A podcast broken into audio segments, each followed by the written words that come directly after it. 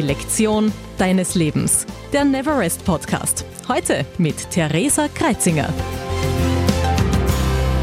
Jeder Österreicher, der einen Fernseher zu Hause hat, hat wahrscheinlich auch schon mal in die ZIP 2 hineingeschaut. Und ich habe heute die Margit Laufer bei uns und die unterstützt das ZIP 2 Team im Sommer. Herzlich willkommen, liebe Margit. Hallo, danke, dass ich da sein darf. Es ist uns wirklich eine kleine Ehre. Äh, in ZIP 2 zu moderieren ist ja quasi so, das ist ja der Nachrichten-Olymp. War das was, wo du, worauf du lange hingearbeitet hast?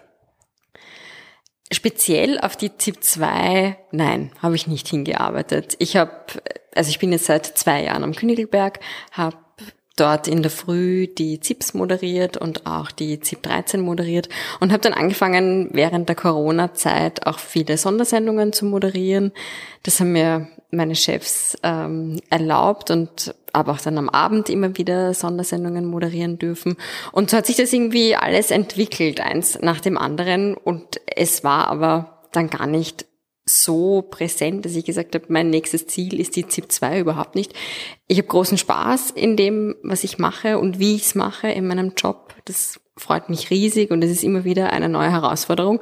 Und eines Tages, vor ein paar Monaten, hat mich dann mein Chef angerufen und gefragt, ob ich eben im Sommer in der ZIP 2 aushelfen möchte. Und ich war im ersten Moment total überrascht und habe damit überhaupt nicht gerechnet, aber freue mich umso mehr, dass er mich ausgewählt hat und mich gefragt hat, ob ich das machen möchte.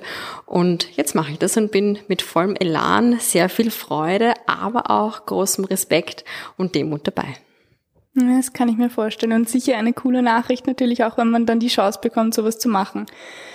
War es eigentlich schon als Kind dein Traum oder dein Ziel, einmal Moderatorin zu werden oder im Fernsehen zu sein oder im Radio oder hattest du in irgendeiner Art, also in die Richtung schon Träume oder hast, hat sich das auch erst später dann aus deinem Werdegang entwickelt? Auch das hat sich eigentlich erst mit der Zeit entwickelt. Also ich war immer schon in der Schule eher diejenige, die gerne Referate gemacht hat und die gerne vor anderen gesprochen hat. Ich war auch Schulsprecherin aber so richtig das Ziel, Moderatorin zu werden, das hat sich erst mit der Zeit entwickelt. Ich habe dann angefangen beim ORF, habe vorher schon einige Praktika gemacht bei anderen Medienunternehmen und war dann Redakteurin im Landesstudio in Niederösterreich in St. Pölten, habe dort Beiträge gemacht für Online, Radio und Fernsehen und bin hinausgefahren, habe Pressekonferenzen besucht und von Pressekonferenzen berichtet, habe Reportagen gemacht, war in ganz Niederösterreich unterwegs und habe ganz viele Ecken und Enden von Niederösterreich kennenlernen dürfen und Geschichten erzählen können und eben ähm, berichten dürfen. Und das mit dem Moderieren ist dann irgendwann erst so mit der Zeit dazugekommen, dass dieser Wunsch in mir gereift ist und dann gab es 2015 die Möglichkeit, dass ich bei einem Casting mitmachen durfte für die Moderation von Niederösterreich heute. Und mein Chef hat mir das damals erlaubt, dass ich mitmachen durfte und so kam es, dass ich dann ab Dezember 2015 Niederösterreich heute moderiert habe. Und seitdem hat mich das Fieber gepackt sozusagen und es macht riesen Spaß, wobei ich ja nebenbei auch noch als Redakteurin arbeite. Also ich moderiere nicht ausschließlich, sondern ich bin auch jetzt am Königelberg noch Redakteurin und mache halt jetzt nur noch am Königelberg ähm, Berichte oder Beiträge fürs Fernsehen, also für die ZIP, nicht mehr für Radio und Online. Das war im Landesstudio so. Und es ist ein guter Ausgleich, nicht nur Moderatorin zu sein, nicht nur vor der Kamera zu sein, sondern auch dahinter und Beiträge machen zu dürfen. Es macht großen Spaß, diese Kombination.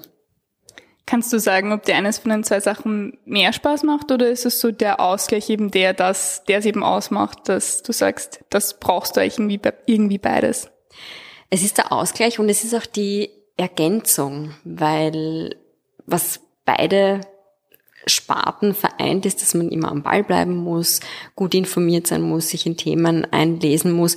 Aber es ist dann doch ein anderes Arbeiten, ob ich ein Interview vorbereite oder zu einer Pressekonferenz gehe und ob ich einen Beitrag mache oder mehrere Beiträge am Tag gestalte oder mehrere Sendungen. Und dieses Zusammenspiel aus den unterschiedlichen Tätigkeiten, unterschiedlichen Anforderungen ist das, was es für mich sehr, sehr spannend macht Natürlich ist das Moderieren, aber das hat noch einmal einen eigenen Nervenkitzel, weil es ist live und es ist immer spannend und man weiß nie, was passiert. Es kann immer etwas ausbrechen, immer etwas passieren, immer etwas Unvorhergesehenes auf einen zukommen. Und das ist auch der Reiz, den das Moderieren ausmacht. Das kann ich mir vorstellen. Und du sagst, es kann immer irgendwas passieren. Äh, du hast ja wirklich schon sehr viel gemacht. Du hast viel erlebt. Ist es da trotzdem noch so, dass du vor deiner ersten ZIP 2 schon nervös warst? Oder bist du generell oft noch, wenn du einen Auftritt hast äh, im Fernsehen, wenn du weißt, es ist live, bist du da nervös? Also vor der ersten ZIP 2 war ich sehr nervös, ja, weil es war wieder etwas komplett Neues. Der Sendungsablauf ist für mich noch ungewohnt gewesen es, ich kenne zwar das Studio an sich und ich kenne den Tisch, wo ich sitze und die Vidi-Walls, vor denen ich stehe, aber es ist doch etwas anderes. Es ist eine andere Uhrzeit, es sind ein bisschen andere Kolleginnen und Kollegen, es ist eine andere Vorbereitung und da war ich vor der ersten Sendung schon noch sehr nervös. Eine gute, positive Anspannung. Es ist nicht so, dass mich das erdrückt und ich dann nicht mehr sozusagen abrufen kann oder abliefern kann, aber ich war nervös und ich bin immer noch nervös vor der ZIP 2. Das ist aber ganz normal. Das gehört auch irgendwo dazu, finde ich auch sehr positiv, weil es einen ja ins, ins Tun bringt und ins Arbeiten bringt und mich motiviert das immer auch sehr. Bei den anderen Sendungen, gerade bei den Frühsendungen, da spielt dann auch die Uhrzeit eine Rolle. Um 7 Uhr in der Früh, da verfliegt die Nervosität dann auch schon manchmal. Aber das ist dann auch in der Früh gerade, gibt es ganz viele Sendungen hintereinander, um sieben, um halb acht, um acht, um halb neun, um neun. Da ist man so in diesem Arbeiten drinnen und Moderationen schreiben und moderieren und in diesen Abläufen drinnen, da bleibt oft gar nicht viel Zeit, nervös zu sein. Das ist dann doch wieder etwas anderes als die als Tipp ZIP 2 am Abend. Aber bei einer ZIP 13 zum Beispiel, das ist dann wieder eine größere Sendung mit vielen Live-Elementen, mit unterschiedlichen Beiträgen, auch mit anderen Kolleginnen und Kollegen im Studio, zum Beispiel dem Börsenmoderator, Moderatorin, wo es dann wieder auf dieses Zusammenspiel ankommt, wie man gemeinsam agiert und gemeinsam moderiert. Da bin ich dann schon meistens nervös und habe auch diese positive Grundanspannung noch dabei. Ja. Ja, diese positive Grundentspannung ist ja auch was Gutes und es ist sicher für unsere Hörerinnen und Hörer schön zu hören, dass auch ein Profi mal nervös ist und dass das nicht einfach so aus dem Ärmel geschüttelt funktioniert. Ihr wart ja auch während Corona relativ lange dort eingesperrt, kann man nicht sagen, aber ihr habt dort ja Tag und Nacht verbracht. Siehst du das als Sprungbrett? Weil es war natürlich für viele eine schwere Zeit, aber du warst da trotzdem dann sehr präsent, weil ihr halt wirklich die ganze Zeit dort wart. Siehst du denn auch das als Sprungwert für die ZIP 2 oder sagst du, hm, Corona war nicht so toll?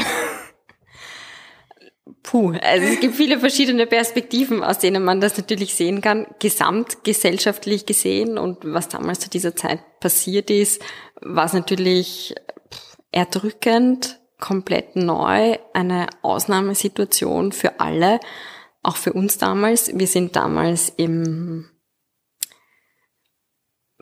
wann war das? Ende März. Ich glaube, von Ende März bis Anfang Mai hat es diesen Isolationsbetrieb im ORF gegeben am Königelberg. Ich selbst war zuerst drei Wochen dort und war dann eine Woche zu Hause und dann noch einmal eine Woche dort, also insgesamt vier Wochen, wo wir wirklich gemeinsam unseren kompletten Alltag im ORF-Zentrum verbracht haben. Also es gab dort einen abgesperrten Bereich der nur für uns vorgesehen war, der Isolationsbereich. Wir haben dort geschlafen, gegessen, unsere Freizeit verbracht, also auch ein bisschen Sport gemacht und man versucht dann sich so ein bisschen abzulenken und trotzdem den Rhythmus beizubehalten, weil drei Wochen in dieser ganz extremen Situation, wo man mit den Arbeitskolleginnen und Kollegen zusammenlebt, da hat es schon eine gewisse Regelmäßigkeit gebraucht, dass man da mit seinen Kräften auch schonend umgeht und seine Ressourcen nicht ähm, zum Fenster hinaus schleudert sozusagen, weil es war schon eine sehr anstrengende Zeit. Nicht nur aufgrund der Arbeitsbelastung, weil die natürlich auch ähm, enorm war, sondern auch aufgrund der Belastung von dem, was rundherum passiert ist. Die ganze Gesellschaft, das ganze Alltagsleben war einfach im Ausnahmezustand. Und vieles, was in diesen Wochen, die ich da drinnen war, draußen passiert ist, habe ich ja auch nur von Freunden, von Familien mitbekommen. Und das ist unvorstellbar, wenn wir da jetzt zurückdenken, was das für eine Situation war. Ganz Österreich im Lockdown, es war alles still auf den Straßen. Unglaublich, diese Zeit, wenn man zurückdenkt, was da, was da alles passiert ist. Als Sprungbrett es war ein Anfangspunkt. Ich habe damals von meinen Chefs die Möglichkeit bekommen, dort einzuziehen, habe das auch sehr, sehr gerne gemacht und habe dadurch, dass ich einfach dort gearbeitet habe und dann jeden Tag meinen Job gemacht habe, mehr habe ich ja dort nicht gemacht, ähm, die Möglichkeit bekommen, on air sehr präsent zu sein, aber unterm Strich, so wie alle anderen, die zu der Zeit gearbeitet haben, die arbeiten konnten, weil auch das war ja zu der Zeit keine Selbstverständlichkeit oder ist noch immer keine Selbstverständlichkeit. Wir haben einfach unseren Job gemacht und das mit großer Freude und rückwirkend, wenn man drauf schaut, war wirklich eine, eine spannende Zeit und ja, ich habe viel aus der Zeit mitgenommen. Zumindest. Äh, wenn du jetzt an die ZIP 2 denkst, was sind da Sachen, wo du dir denkst, das macht dir am meisten Spaß? Und was sind so Sachen, wo du sagst, ja, das brauche ich jetzt nicht unbedingt, da, ja, ist nicht so ganz meins. Also wofür, wo sagst du, das ist eher schwieriger für dich? Also Negatives finde ich überhaupt nicht an diesem Job. Gar nicht. Weder bei der ZIP 2 noch bei dem Job, den ich ja sonst immer mache, die Moderationen in der Früh oder auch als Redakteurin. Mein Job ist so vielfältig und bietet so viele Möglichkeiten, sich einzubringen, neue Dinge auszuprobieren. Man kann gerade jetzt in ZIP 2, die Interviews, die ich führen darf, sind irrsinnig spannend. Das ist so ein, ein Privileg auch, mit Persönlichkeiten sprechen zu dürfen und die Fragen stellvertretend für das Publikum stellen zu dürfen, dass man gar nicht hoch genug schätzen kann, weil ich ja als Moderatorin stellvertretend für die Zuseherinnen und Zuseher diese Fragen stellen kann, die sich wahrscheinlich alle anderen denken und ich darf sie stellen, bekomme Antworten auf meine Fragen und das finde ich ist das Allerspannendste an meinem Job und das Interessanteste, dass man so direkt ähm, beteiligt ist und direkt dort ähm, Themen sich anschauen kann, Themen herausnehmen kann, Themen, die gesellschaftspolitisch relevant sind, Themen, die alle betreffen, auch am Ende des Tages. Und das finde ich irrsinnig positiv und irrsinnig spannend an meinem Job, in der Gesamtheit, sowohl als Redakteurin als auch als Moderatorin, egal von welcher Sendung. Das finde ich einfach irrsinnig bereichernd, dass man sich so viele verschiedene Themen anschauen kann, dass man immer wieder mit interessanten Personen zusammenarbeiten darf, dass man auch im Team innerhalb des ORF zusammenarbeitet, weil jede Sendung und jeder Beitrag ist ja eine Teamleistung. Da stecken Regisseurinnen, Regisseure dahinter, Kameraleute, Redakteurinnen und Redakteure, Chefs vom Dienst, die für die Sendung dann verantwortlich sind. Jeder bringt in seinem Teil etwas zur Sendung dazu und am Ende ist es die Sendung, die die Zuseherinnen und Zuseher sehen. Aber da stecken ja viel, viel mehr Menschen dahinter als nur ein Moderator oder eine Moderatorin. Das ist am Ende nur das Produkt, das sichtbar wird und als Moderatorin, Moderator darf ich das präsentieren. Aber das ist ja eine enorme Teamleistung, so eine Sendung, dass so etwas auf Sendung geht. Es sind sich wahrscheinlich auch viele der Zuseherinnen und Zuseher auch im ersten Moment gar nicht bewusst, was da eigentlich hinter der Kamera noch alles abläuft. Und du hast auch gesagt, du musst eben mit, oder du darfst mit vielen großen und auch berühmten Persönlichkeiten dann eben auch Gespräche führen. Und uns als Aus- und Weiterbildungsinstitut interessiert uns, interessiert das dann natürlich auch, ob du, wenn du zum Beispiel mit Wissenschaftlern oder mit Politikern da Gespräche führst, die natürlich sehr gut geschult sind, ob du da zusätzliche Schulungen machen musst, damit du da auf die Themen vorbereitet bist oder einfach, ja, du das von selber dann, die eben selber recherchierst und dich da selber mit noch einliest. mein Leben als Journalistin besteht aus Recherche. Recherche und Neugier, Offenheit und Respekt anderen Personen und anderen Themen gegenüber, so würde ich das zusammenfassen. Also wenn ich weiß, wer mein Gast ist in der Sendung, dann bereite ich mich vor, dann führe ich Gespräche mit anderen Personen, dann recherchiere ich und versuche dieses Thema so umfassend wie möglich abdecken zu können, damit ich mich dann auf ein interessantes Gespräch vorbereiten kann. Und das Gespräch soll in erster Linie für den Zuseher, die Zuseherin interessant sein und einen Mehrwert bieten. Das ist die Prämisse, nach der ich arbeite. Und darüber hinaus, natürlich befasst man sich mit der Person, mit dem Gast, der dann am Abend kommt oder mit dem Interviewpartner, der Partnerin, die man dann vors Mikrofon sozusagen bekommt, auch bei einer Pressekonferenz oder gerade auch in anderen Interviewsituationen macht man das ja. Und aber sonst geschult, nein. Also ich werde begleitet von, von einem Coach, die, mit der man immer wieder dann Sendungen analysiert und vielleicht auch einmal draufschaut, aber eher so aus Interview-technischer Sicht, was man da und dort besser machen hätte können. ist ein bisschen ein, ein permanentes Feedback, das bekomme ich aber auch von Kolleginnen und Kollegen oder von meinen Chefs und finde ich auch sehr wertvoll, dass man immer wieder Rückmeldung bekommt wo man steht, was man besser machen kann. Besser kann man immer etwas machen. Und es macht aber auch Freude zu lernen und sich selber immer wieder neu herauszufordern, ein Gespräch vielleicht einmal anders anzufangen oder in eine andere Richtung dann zu gehen. Das ist ja auch, was unseren Job dann so ausmacht, dass man immer wieder an Kleinigkeiten feilen kann und immer wieder kleine Rädchen drehen kann, um besser zu werden. Sehr schön. Und wenn du rückblickend auf alles, was du bis jetzt erlebt hast, zurückschaust, was war da für dich so die Lektion deines Lebens? Puh, das ist eine große Frage. hm. Die Lektion meines Lebens.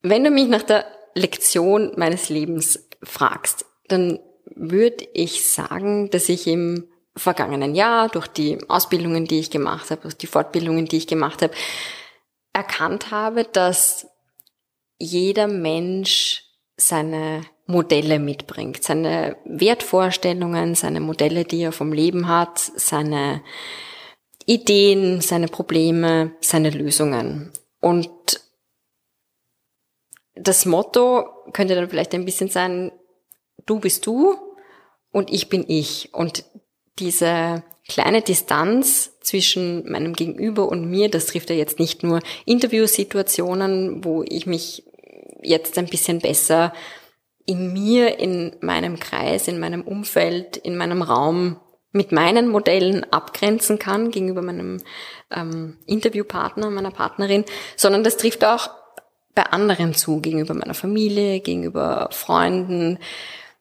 gegenüber anderen Personen, mit denen ich zu tun habe seitdem ich das für mich realisiert habe, dass eben jeder Mensch seine Wertvorstellungen, seine Modelle mitnimmt und ich ja natürlich genauso mitbringe, fällt es mir viel leichter, das zu akzeptieren und auch zu respektieren.